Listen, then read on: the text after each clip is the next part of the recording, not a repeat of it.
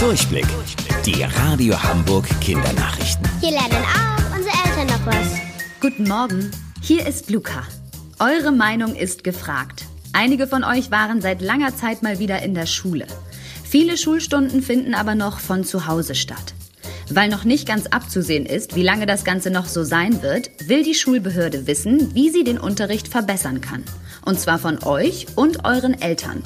Bis heute noch findet eine Online-Umfrage zu dem aktuellen Schulalltag statt, wo Lehrer, Schüler ab 14 Jahren und Eltern befragt werden. Unter anderem will die Schulbehörde wissen, wie eure Ferien waren, ob ihr euch allein gelassen fühlt und wie das Lernen von zu Hause insgesamt aussah. Den Link zu der Umfrage findet ihr unter radiohamburg.de.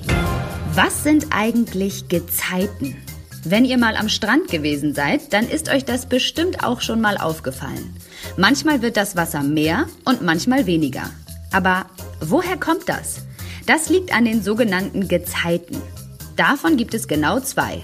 Einmal Ebbe, das bedeutet, dass das Wasser abfließt, es also vom Strand so aussieht, als würde das Wasser immer weniger werden. Und das zweite ist die Flut.